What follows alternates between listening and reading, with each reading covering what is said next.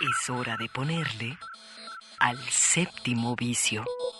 Un viaje a las pantallas de la creación. Miradas al séptimo arte, a la manera de Red Radio Universidad de Guadalajara. Bienvenidos.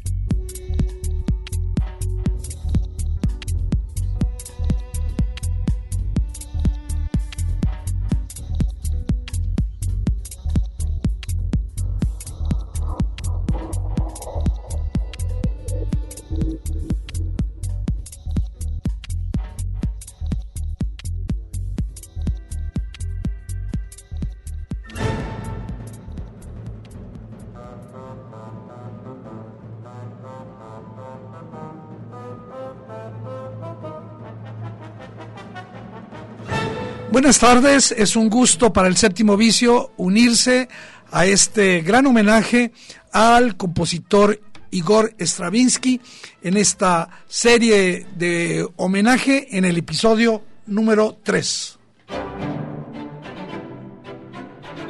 La vuelta al mundo alrededor de Stravinsky.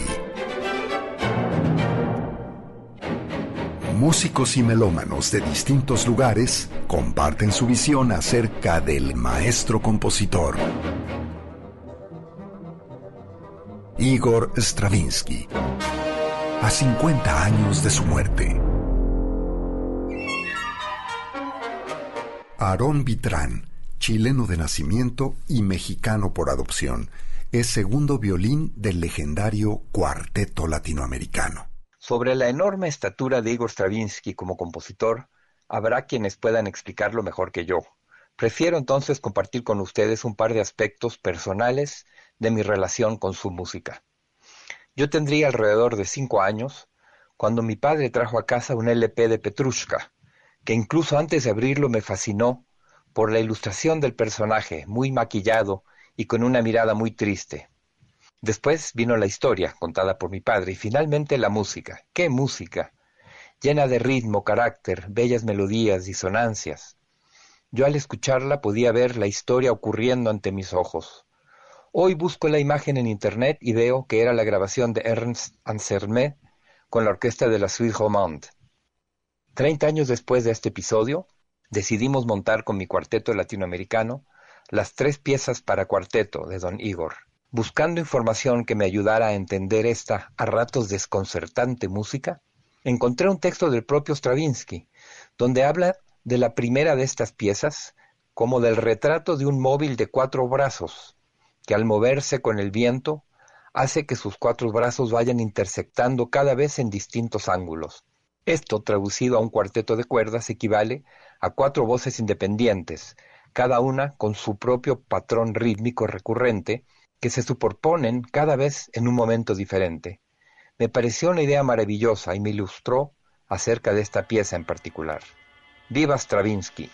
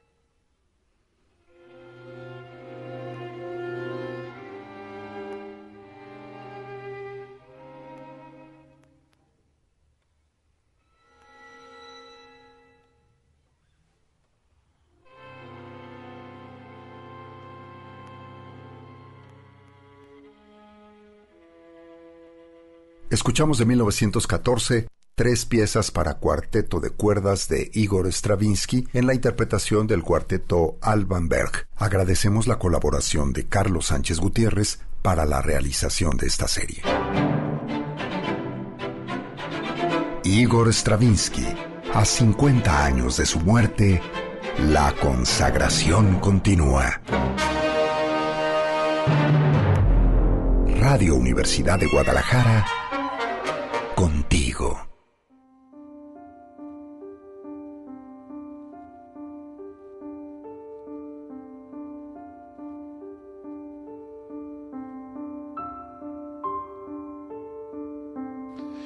Bueno, pues eh, un saludo a toda la banda del séptimo vicio. Nosotros vamos a hablar también de Igor Stravinsky, pero antes que hablar de Igor Stravinsky, saludar a mi querida amiga Claudia Caballero. ¿Cómo estás? ¿Cómo estás, Eduardo? Y a todas las amigas y amigos de este séptimo vicio. Estamos listos en esta semana atípica para muchos, eh, típica para otros. Es 3 eh, de abril, ya llegó Sábado de Gloria. Ya está aquí, abril. y nadie, nadie nos lo robó. A todos los que decidimos por voluntad no ir a Aspen y que estamos aquí este, tomando el sol en la azotea, bueno, pues este también y escuchando Radio Universidad de Guadalajara, decirles que hay una película eh, bastante convencional, diría yo, sobre eh, Igor Stravinsky, que se llama Coco Chanel, e Igor Stravinsky, una película de Jan Kunen del 2011 creo que, digamos, primero hay que situar la película, ¿no? La película ocurre en 1913, cuando eh, justamente Coco Chanel está enamorada, vive un gran amor con Boy Capel y su fama como diseñadora de modas va, va creciendo. Ella un día eh, va al, al Teatro de los Campos Elíseos para asistir al estreno de justamente hablábamos de la gran obra de Igor Stravinsky, La conservación de la, de la primavera.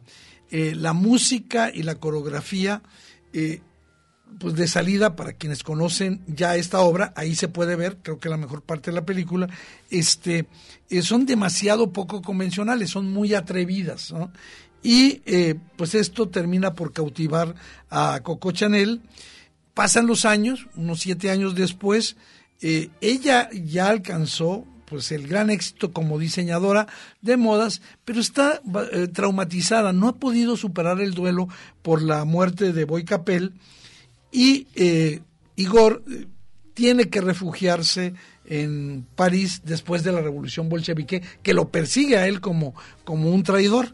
Este, ahí se conocen los dos y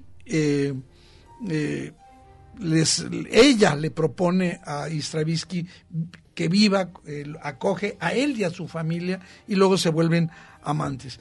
Creo que lo mejor de, de, esta película es justamente la, sobre todo la primera media hora donde se reconstruye este, este estreno de la conservación de la primavera, es, es, es realmente eh, espectacular, ¿no?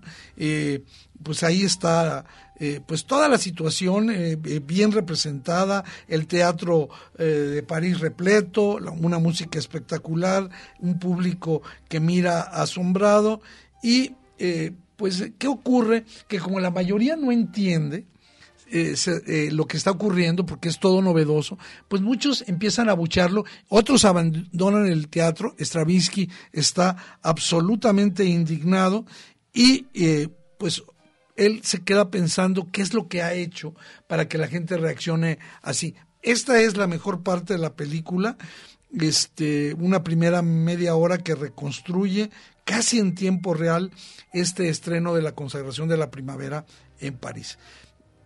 Lo demás yo creo que se reduce pues a, una historia de amor romántica muy eh, carnal, este, casi animal entre dos personalidades muy, muy fuertes y, y, lo que a mí no me convence es que este afer como que está muy, eh, muy poco explicado, muy poco construido en la película, pero pues aunque es una película vaporosa, es un referente sobre todo para que quienes eh, quieran saber eh, todo lo innovador que, tanto la música de Stravinsky como las propias coreografías que, le, que hicieron de esta película. Una película del 2011, Claudia. Sí, creo que lo interesante va a ser eh, buscarla para quienes, eh, sobre todo, tengan también no solo el deseo de continuar con la historia de, de Stravinsky en este homenaje que está haciendo Radio UDG, sino también por ver estas escenas como las acabas de describir, tan detalladas, en, en ese momento tan importante en el que pues eh, está ese choque, ¿no? Con, con toda la visión que, que tenían en el teatro, eh, en esa puesta en escena y con todo lo que realmente es la apreciación en un momento como ese del público. Y que aquí en la, emisora hemos hecho un esfuerzo para que eh, en estos días se, nos podamos acercar, disfrutar, paladear eh, la música de Stravinsky.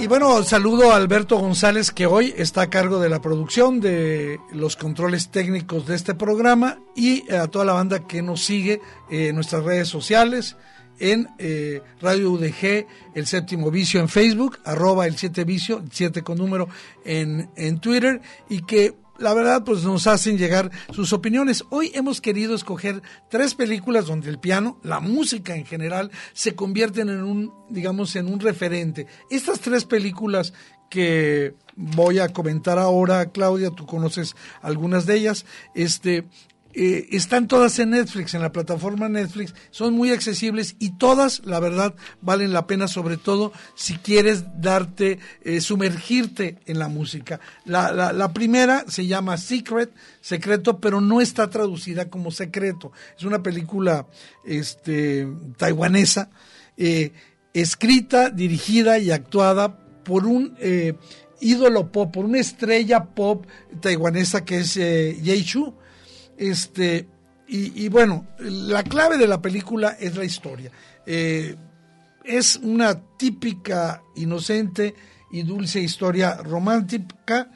Eh, yo a veces pienso, pero creo que estoy equivocado, que este tipo de películas a la mayoría del, digamos, del sector masculino no les gusta porque tendemos a pensar que son ñoñas o que son bobas. y también tendemos a creer que solo le gustan a las mujeres. Estoy completamente equivocado con ese tipo de descripción de sensibilidades. Sí, me río, me río porque a mí me pareció ñoña. Entonces, creo que más bien tiene que ver con, con este con gustos Eduardo no con con esta sí es cierto creo que hay hombres románticos que pueden disfrutar igual que una mujer, mm, y bueno hay mujeres románticas también pero cuando cuando te presentan historias así tú decías a mí sí me pareció ingenua dulce, o sea, sí la disfruté esta película, pero sí quería yo escucharte, porque fíjate que yo decía, a ver, ¿por qué le gustó tanto a Eduardo? Te voy a decir por qué. Mira, la primera parte, la, la incluso eh, tiene un drama que es como una especie de triángulo amoroso, ¿no? Que está ahí, porque las dos se enamoran de Jay, además él lleva el nombre. Yo quiero destacar tres cosas. Jay Chu no solo va a componer la música, la va a ejecutar porque él es un extraordinario pianista. No me digas que, eh, que, él está, o sea, no está actuando, no, está él es un interpretando lo que toca. Y te, te, doy algo más. La escuela donde estudió música es la escuela donde él va a estudiar el mismo personaje, ¿no? Bueno, los tres primeros eh, partes nos van dando, perdón, nos van dando una pista de ¿Cuál es el secreto? La película se llama Secreto. Nos van dando pistas y hay que poner atención. Si te vas con la historia de amor, se te pueden escapar. La revelación final, uno puede creer si no hay un error, porque es una cosa verdaderamente extraña, ¿no? Este, por mi parte, yo te digo que a mí me gustó mucho este giro, un giro bastante extraño que nos dice cuál es el secreto, ¿no? Yo creo que esta parte final, que no puedo comentar aquí para no dar spoiler, es lo que más me gustó, lo que la hace tan especial. Además de lo que ya te dije, ¿no? De que la banda sonora eh, es excepcional. Súbele poquito, mi querido Beto. Ahí es un, ahí estamos escuchando una especie un duelo, ¿no? Un duelo, el, duelo que se avientan los dos estudiantes de piano. y, que tiene una muy, muy, interesante esta película. Y yo creo que al principio solo esperaba una historia de amor y me encontré con mucho más. No se trata de una joya, se trata de una película donde la música te, vamos a decir, te ayuda a olvidarte de otras cosas y a pensar solo en la música, aunque coincido con Claudia Caballero en que la historia de amor es eh, ñoña, que quiere decir igual trivial, convencional, ya sabida, ¿verdad? Pero bueno, también tenemos otra película que también la viste y creo que esta sí te gustó.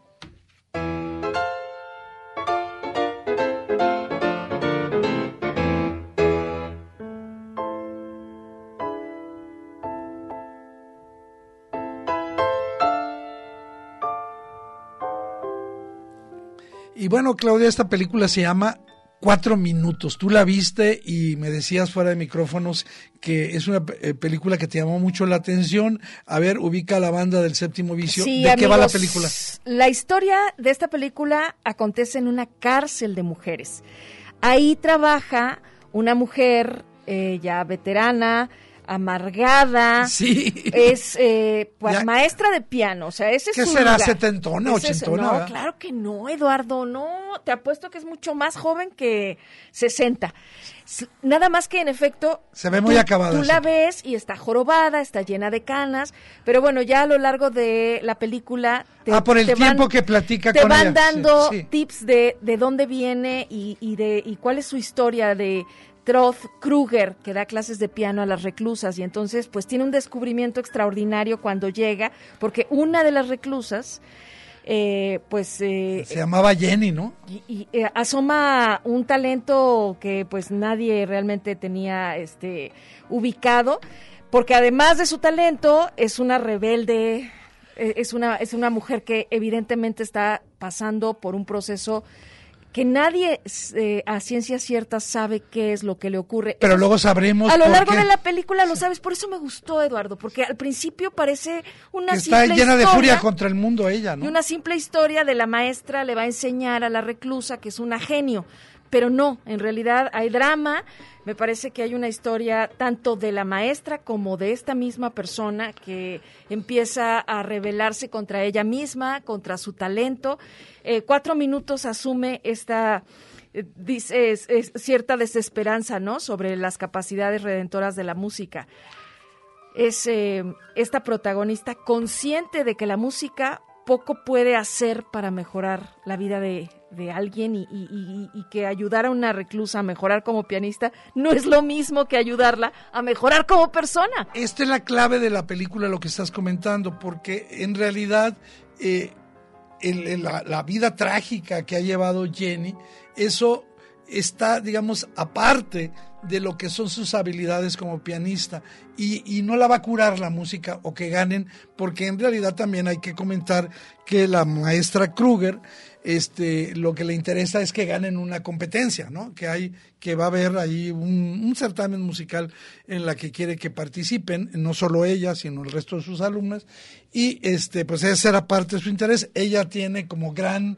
compositor que admira a Schumann, ¿no? Recuerdo. ¿Sabes qué me gustó de esta película Cuatro Minutos, Eduardo? Que también tiene personajes secundarios eh, cuyas historias las teje muy bien junto con la de Jenny, la de la maestra, ¿no? Este guardia que... al principio es malo, pero luego se le duele, ya no quiero decir. Al pero- principio es bueno y después es malo, más bien, ¿no? Ajá, sí. Bueno, véanla, cuatro Sí, minutos. va a ayudar a no pues es que luego va a ayudar va a ayudar a que a que pueda eh, participar Jenny en el concurso según me, me acuerdo creo que el final de la película tiene un componente eh, digamos, ético o de, elección moral bastante interesante. Y bueno, eh, una película más convencional, pero que está lleno de, gran- de grandes actrices y actores, es Cuarteto.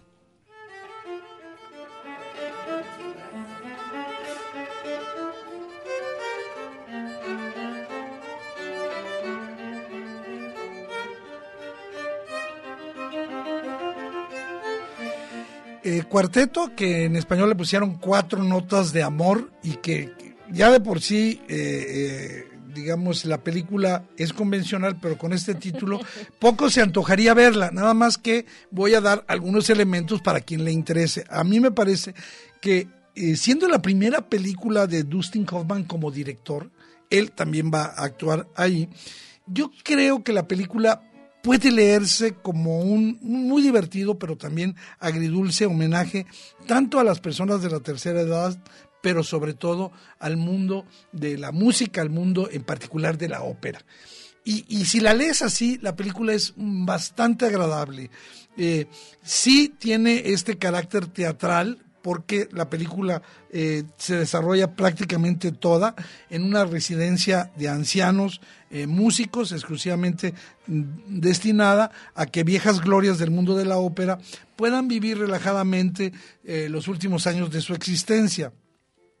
Y dentro de, su día a día, lo más emocionante que ocurre es una celebración anual eh, que coincide con el aniversario del nacimiento de Giuseppe eh, Verdi, donde se eh, organiza un concierto, ellos van a participar, donde se recaudan fondos para que pueda sobrevivir esa residencia.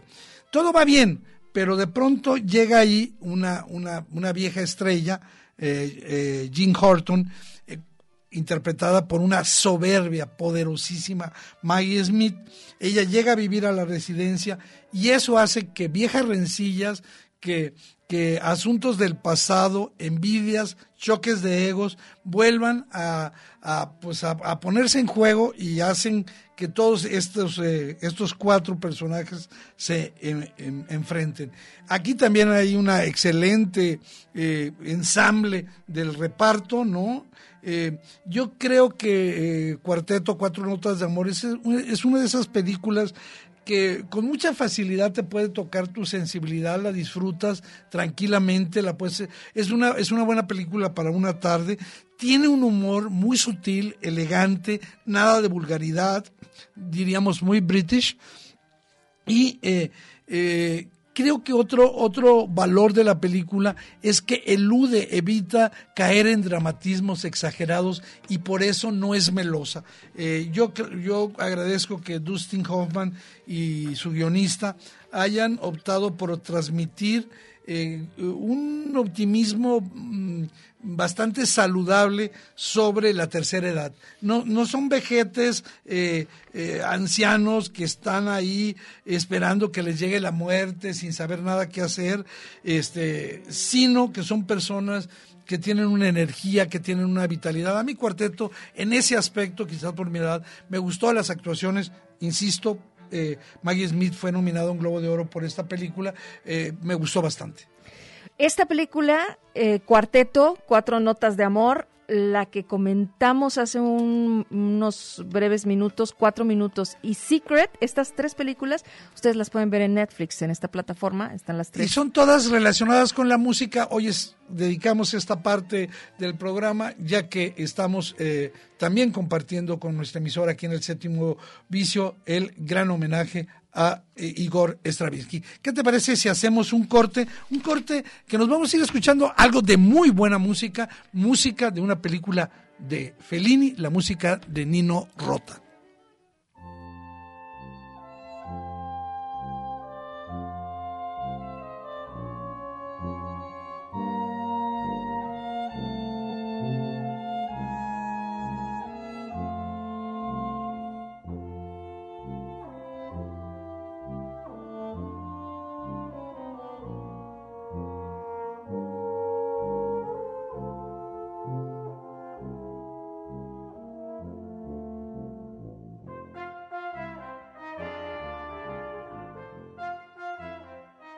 El séptimo vicio. Cine en permanente construcción.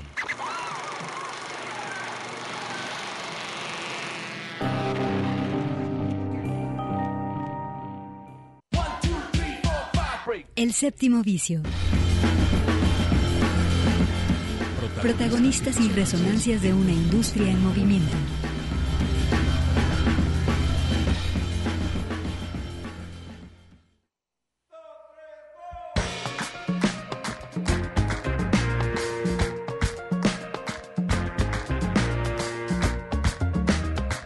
Continuamos en el séptimo vicio, eh, Claudia Caballero. Y Eduardo Quijano. Oye, eh, pues fíjate que hay mucho cine para ver. Ya sabemos que eh, una cadena de salas cinematográficas está abierta, varias de sus complejos, y ahí hay cosas que ver. Pero yo quiero comenzar eh, eh, señalando que en el mejor lugar para ver buen cine en Guadalajara, que es indudablemente la Cineteca del Festival Internacional de Cine de Guadalajara, que tenemos aquí. Es una garantía. Es una garantía, lo que vayas a ver ahí, pero hemos querido escoger una película que vimos ambos y que disfrutamos ambos, una película que tiene el reconocimiento de la crítica de manera unánime y que ahora mismo vamos a comentar. you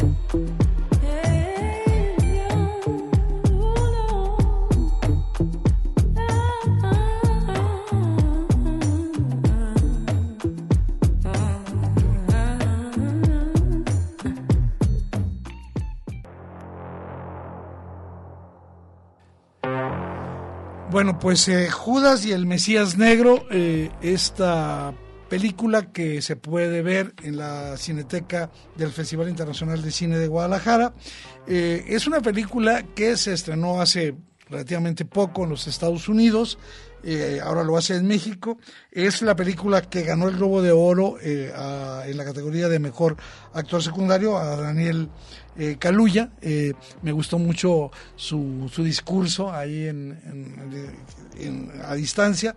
Y ahora está nominada a seis premios eh, Oscar, incluyendo el de la mejor película, que se lo merecía desde antes. Aquí comentamos que los Globos de Oro, entre las muchas omisiones, fue esta película que la dejaron fuera. No sé si sea la mejor película del año, pero es una enorme película.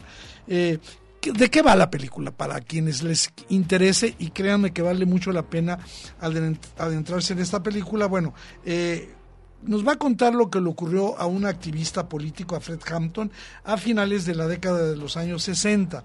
Eh, la historia va a, girar también en torno a una contraparte que él tiene, ¿no? Bill, un ladronzuelo que negocia con el FBI que le prometen eh, absolverlo si coopera con ellos. Y para cooperar se va a meter como digamos como un espía como un, un infiltrado. un infiltrado en eh, el, partido de las eh, panteras negras el BPP este y pues sacarles toda la sopa y traicionar a los que pues él quiere como sus compañeros no ya sabemos entonces que Judas y el Mesías Negro, el tema principal de la película es la traición, la, doble moral, pero yo también creo que es muy interesante ver la película desde el punto de vista del el surgimiento del movimiento racial eh, afroamericano, eh, el más intelectual, el más radical, el más violento quizás, ¿no?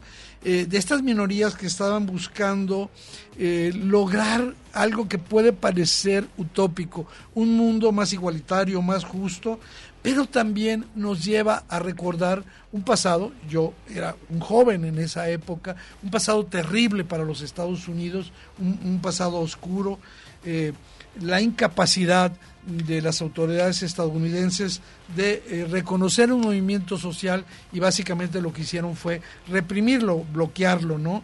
Este, creo que ahí la, la presencia de Daniel eh, Caluya es muy importante. Sí, Eduardo, en efecto, este tema de cómo se mueve la historia en torno a, la incapacidad, esta a la que hacías referencia, del gobierno estadounidense de poder suprimir este movimiento social, pues fue eh, o iba hacia eliminar a los individuos, ¿no? Entonces, una de las frases más poderosas que resuena en, un grito además con la voz de, de Caluya como personaje, como, como actor de este personaje eh, en Judas y el Mesías Negro es I am a revolutionary. ¿Qué tal lo dice? Soy un revolucionario, una frase lo grita muchas veces de Fred Hampton en estos discursos y ahí está el énfasis de este discurso narrativo. Creo que ahí, ahí tiene muchísima fuerza la película. Es, es difícil no emocionarte, ¿no, Eduardo? Tú eh, mencionas porque estabas en, para ti puede ser eh, alimento para la percepción, los recuerdos, la memoria que tienes. Para las nuevas generaciones es un documento histórico, exacto, es poder acercarte, asomarte. ¿Quiénes eran estos Black Panther, no? ¿Quién era esta figura de Fred Hampton que con tan solo 20 años eh, porque pues lo asesinan a los 21. El año siguiente de... Sí, Él era presidente de las Panteras Negras en Illinois, vicepresidente en la BPP a nivel nacional y esta ideología comunista le lleva a fundar una organización política multicultural conocida como eh, Coalición Rainbow o Coalition Rainbow, formada por estas principales pandillas de la época que eran los Crows, los puertorriqueños, los Rednecks, eh, que era una minoría blanca de clase social baja. Entonces, todo esto lo ves también Los cuellos rojos, sí, porque, estaban este bañados de sol. Esa película a mí me gustó muchísimo, ojalá que la puedan ver en el cine, que también creo que la experiencia este tiene tiene lo suyo por, por lo que sabemos, ¿no? Sí, este, yo creo que además sale en un momento muy importante en el que la voz de eh, Black Lives Matter sigue presente, no solo en la, al, nivel de los Estados Unidos, sino a escala global, eh, recordándonos que la lucha, la lucha por el reconocimiento de los derechos de las comunidades eh, minoritarias y en este caso de los afroamericanos no ha terminado, que sigue habiendo, como hemos descubierto en nuestro propio país de manera terrible hace unos días con el asesinato de una joven salvadoreña migrante, este, que no se ha acabado, que necesitamos eh, tomar conciencia y en otro sentido es una gran película, porque a mí me devolvió cuando fui a verla ahí a la cineteca esta ilusión de estar otra vez en el cine viendo una gran historia con un personaje que, que, vivió. Yo creo que... Eh, eh, Judas y el Mesías Negro combina lo mejor del cine documental, pero también lo mejor de los thrillers eh, políticos, de espionaje, de dobles agentes. Ahí está, creo que es una muy, muy buena opción. No crean que es muy intelectual, está llena de energía. Sí, tiene un ritmo fabuloso. y la, ¿qué tal la música? Wow. Eh, porque no es solo la, música de rap, o de, sino también hay, hay mucha música como tenemos de fondo de jazz. Bueno, ahora me voy a poner muy palomitero, pero créanme la banda. Cuéntanos. La banda joven que me fui a ver esta película. Cuéntanos, ¿quién gana? ¿Godzilla o King Kong? A ver.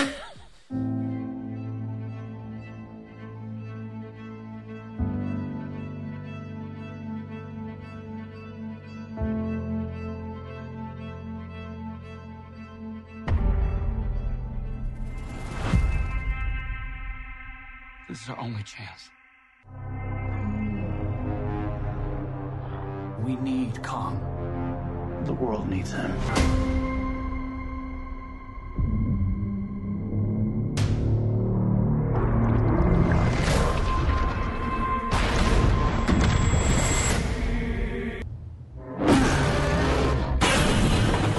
It's Godzilla.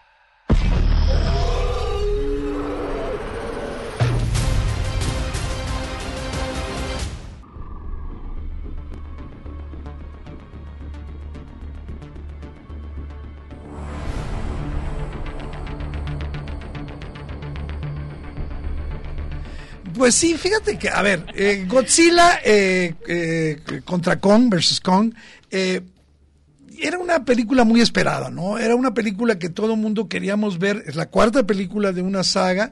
Yo lo que, digamos, digo es que cuando tú vas a ver una película de dos monstruos que se van a agarrar a catorrazos, lo que partes de la idea que aceptas ese presupuesto, de que mucho de lo que está ahí no tiene sentido, de que es arbitrario.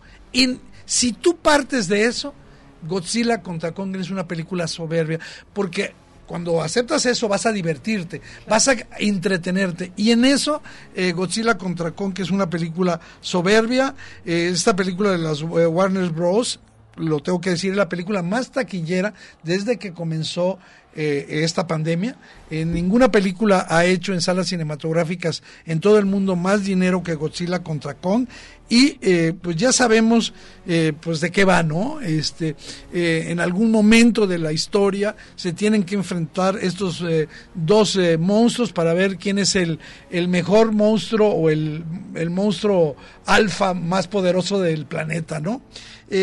yo creo que justamente en esta película lo que más eh, vale la pena son los momentos de acción, son donde tenemos mayor entretenimiento. Por ejemplo, Godzilla enfrentándose a las Fuerzas Armadas o eh, con eh, boxeando con monstruos menores. En fin, las escenas de acción y la pelea y de pelea no te van a decepcionar, son están muy bien construidas, los movimientos de los eh, monstruos son perfectos.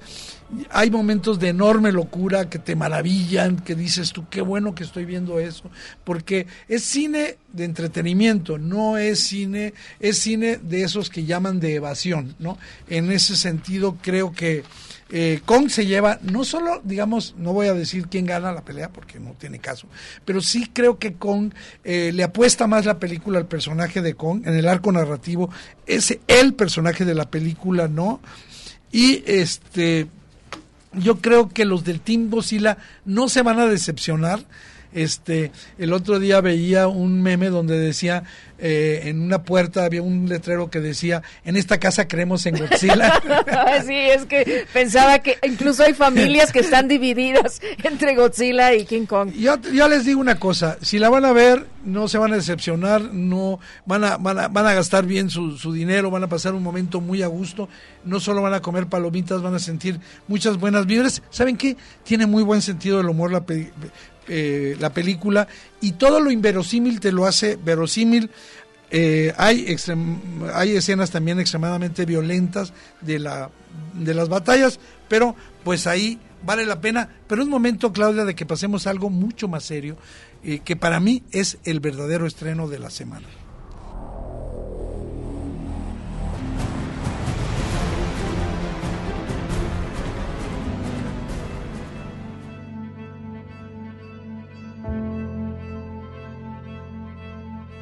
Y el estreno de la semana es la película El Padre. Como sabes, es una película que ha sido nominada prácticamente eh, en, todos los festivales a la mejor película del año. Y está La Soberbia, La Increíble. Yo te había comentado que no la había podido ver y que era la única eh, gran actuación que yo no había podido verle a Anthony Hopkins en El Padre. Y eh, no voy a decir demasiado de la película, es un imperdible. Dense la oportunidad de ver esta película llévense a papá, llévense a mamá, que vean esta película, porque es una película que nos habla de un ser humano que está perdiendo la posibilidad de saber qué está ocurriendo con su vida. No, no, no piensen que es Alzheimer, pero lo maravilloso del padre, la, la, gran estrategia que tiene el padre, es que lo vemos todo desde el punto de vista del eh, personaje principal, ¿sí? Y pues nos enreda, pero nos enreda y nos va mostrando qué es lo que ocurre en la mente de este ser humano, el padre, que también, aparte de Anthony Hopkins, tiene la enorme actuación de su hija que va a interpretar Olivia, Colman. Imagina que está, también nominada. O sea que dense la oportunidad. Es una película soberbia. No es una película como la anterior para pegar de brincos y nada. No, es una película para disfrutar, para deleitarse, para reflexionar paso a paso sobre lo que es la vida, la vida humana y cuándo esta vida deja de pertenecernos. Una eh, película que yo diría eh, son pocas las que en el año puedes ver de este tipo, Claudia. Sí, está en la lista de los que no hemos ido al cine a ver El eh, Padre. Está, ya se acaba de estrenar este jueves. como bien lo decías, es el estreno de la semana y creo que este fin de semana aún permanece para muchos como libre, o sea que es una de las mejores opciones que Y los que, tengan la semana de Pascua, pues lo pueden cartelera. ver. Bueno, en streaming hay muchas cosas que queremos recomendar, pero quiero comenzar con este documental, Claudia, que estoy seguro que hablabas tú de contar la historia de nuestros de nuestro pasado, de nuestros personajes principales. Y este va a hablar de un personaje verdaderamente excepcional, de Pedro Lemebel, y vamos a escuchar.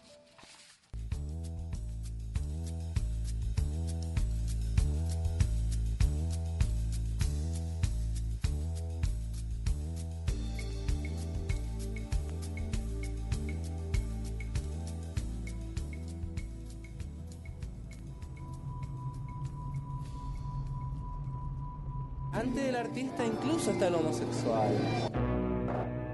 Después del año 87, 88, es la dictadura. Ese contexto era brutal. Asesinatos de homosexuales en las calles, sujetos quemados vivos, como ratas.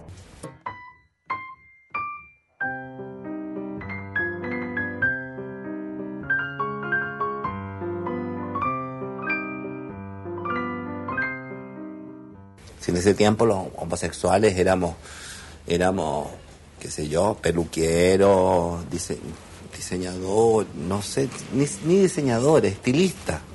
¿ah? El mariconcito del barrio, ¿no? Cualquier minoría que esté en lucha por sus derechos se les va a categorizar de violento, porque es parte de la lucha.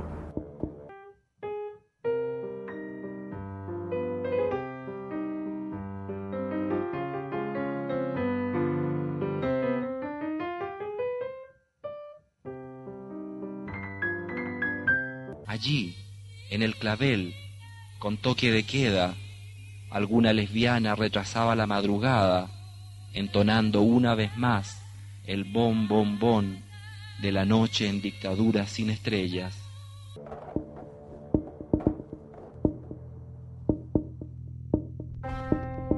Si ese homosexual tiene sida, si ese homosexual es tercermundista, si ese homosexual es pobre, si ese homosexual es indígena, lo matan. La performance era el, salto al vacío.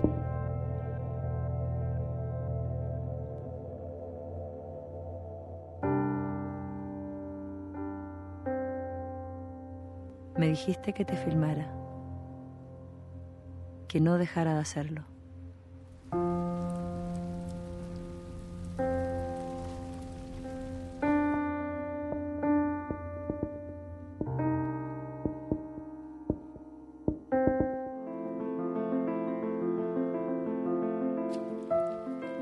La oportunidad de que eh, a través de la plataforma Amazon Prime eh, veamos eh, Lemebel, la historia del escritor, artista, activista homosexual chileno Pedro Lemebel, que murió en el 2015. Él usó no solo sus creaciones, su cuerpo, para como una especie de barricada con, contra la dictadura de Pinochet. Este, yo creo que eh, todo el material del archivo utilizado, eh, eh, las historias que están ahí adentro, son registros indispensables para conocer este tipo de luchas, Claudia. Sí, Lemebel, Pedro Lemebel, creo que sí es la oportunidad para conocer a los personajes a través de, su obra, también, por supuesto, de, las causas a las que a las que se entregan y por las que alzan la voz y cuestionan al poder.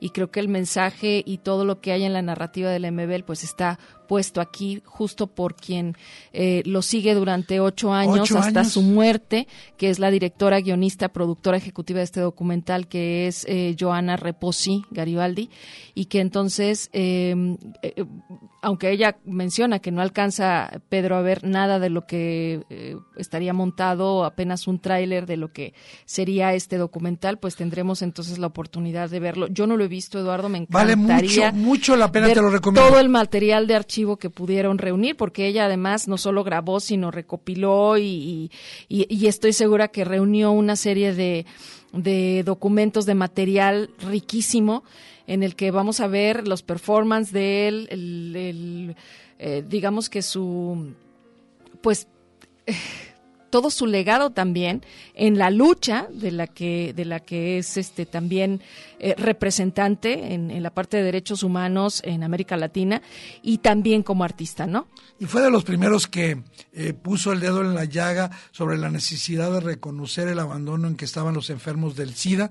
Un gran activista, Pedro Lemebel, y ahora podemos ver el documental en Amazon Prime. Pero tú me recomendaste, Claudia, una película en, también en Amazon que la vi y que me gustó muchísimo por varias razones que ahora comentaremos.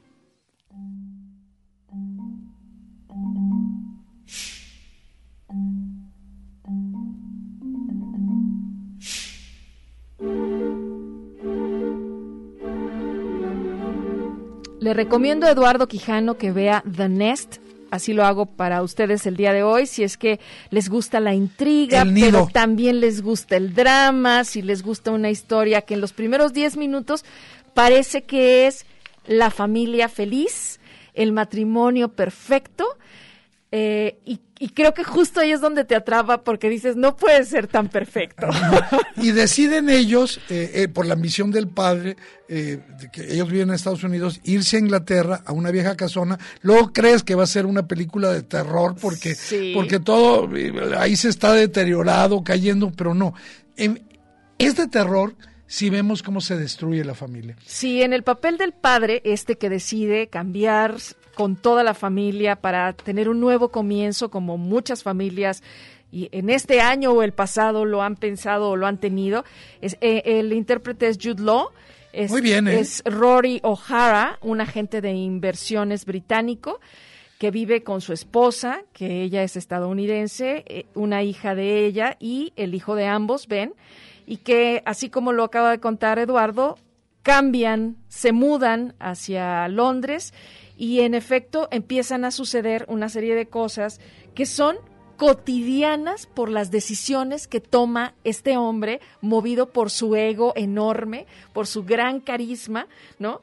Porque bueno, este, la verdad es que lo que interpreta es un hombre exitoso, que este que llega a trabajar a una gran empresa donde donde todos lo alaban y, se arriesga además empieza a tener tropiezos financieros y bueno eso va a hacer que la película y gracias por la recomendación Claudia excelente vaya creciendo en tensión te vaya envolviendo y tú dices bueno qué va a pasar porque además él está abusando de, al no reconocer qué está ocurriendo con su familia, en particular lo que ocurre con Allison, con su mujer, ¿no? Si vemos a una mujer que está esforzándose por mantener ese control de que el marido no está tomando buenas decisiones y que ella está ahí para acompañarlo, pero llega un momento en el que ya no puede, ¿no? En el que es evidente que el hombre está mintiendo y no se da cuenta del precipicio a los que al, de que ya se que al que se está avanzando, al que está avanzando toda la familia. No les contamos más, es una trama eh, interesante, de tensión, como acaba de decir Eduardo.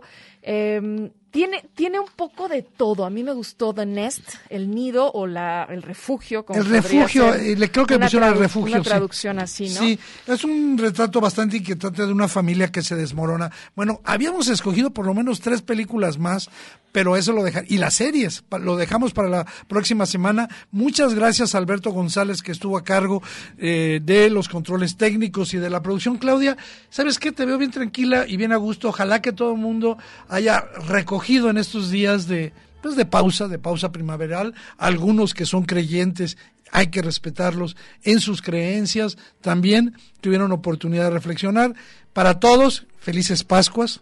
Eh, creemos que es momento también de tomar un respiro. Vámonos escuchando algo que hizo Bruno Mars para la entrega de los Grammys y que a mí me dejó, wow, nada más disfruten esto. Hasta el próximo sábado, Claudia. Gracias, Eduardo, a todos, hasta luego.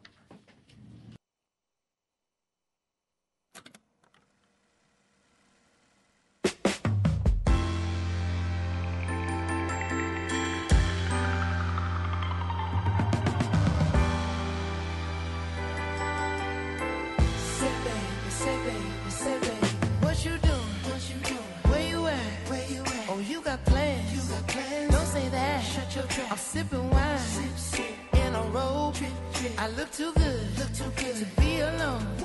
My house clean, my pool warm. Just shake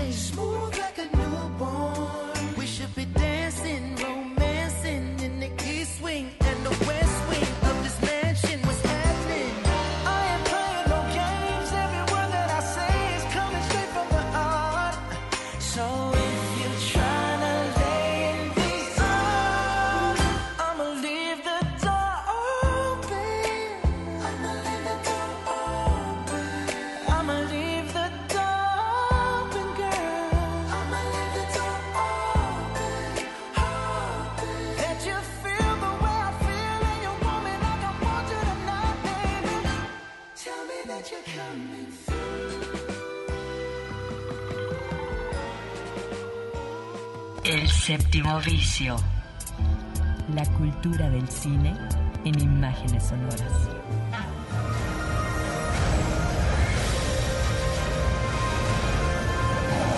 Miradas al séptimo arte, a la manera de Red Radio Universidad de Guadalajara. Escúchanos todos los sábados desde las 3 de la tarde. Hasta la próxima.